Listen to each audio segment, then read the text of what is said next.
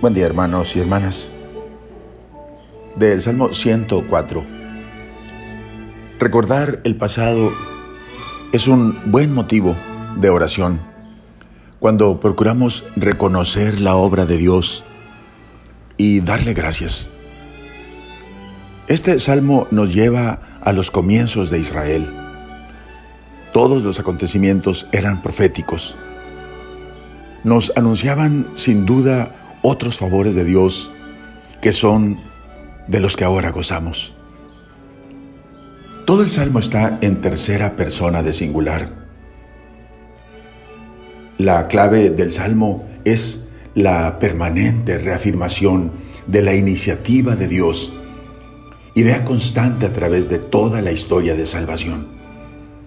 El cántico de Zacarías parafrasea los versículos 8 al 11 de este salmo, como lo registra San Lucas en el 1, 72 al 75. Acordándose de su misericordia que tuvo con nuestros padres y recordando su santa alianza, como lo juró a nuestro padre Abraham, que nos libraría de nuestros enemigos. El salmo dice, se acuerda para siempre de su alianza, del pacto que con Abraham concluyó. A nadie permitió que los oprimiera y a reyes por su causa reprendió. Así enumerará las acciones divinas como una prueba constante de la fidelidad de Dios que lleva al cumplimiento de las promesas hechas al patriarca. La respuesta a la obra de Dios ha de ser la alabanza, la acción de gracias y la obediencia a los preceptos divinos. El énfasis a través del Salmo está pues en la fidelidad de Dios, expresión de su bondad. Él es fiel a su palabra, a sus promesas. Él nos protege y nos acompaña y provee amorosamente para nosotros, pueblo suyo. A lo que corresponde nuestra alabanza, gratitud y obediencia.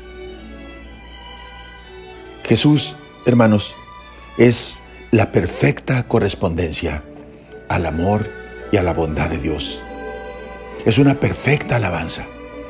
Es nuestra Eucaristía al Padre y el más perfecto en la obediencia. Oremos. Padre, queremos ofrecerte nuestra alabanza. Por Cristo, con Él y en Él. Concédenos, Padre, recordar la gran bondad que nos has mostrado a través de nuestra propia historia. Tú nos has mostrado una fidelidad permanente, fruto de tu amor por nosotros. Solo podemos, a través de tu Hijo Jesús, ofrecerte nuestra mejor alabanza nuestra más sincera gratitud y el deseo de que con Cristo, tu Hijo, el que se hizo siervo obediente para ti, nos ayudes a obedecerte, cumpliendo tus mandatos. Amén. La bendición de Dios Todopoderoso, Padre, Hijo y Espíritu Santo, descienda sobre ustedes. Amén.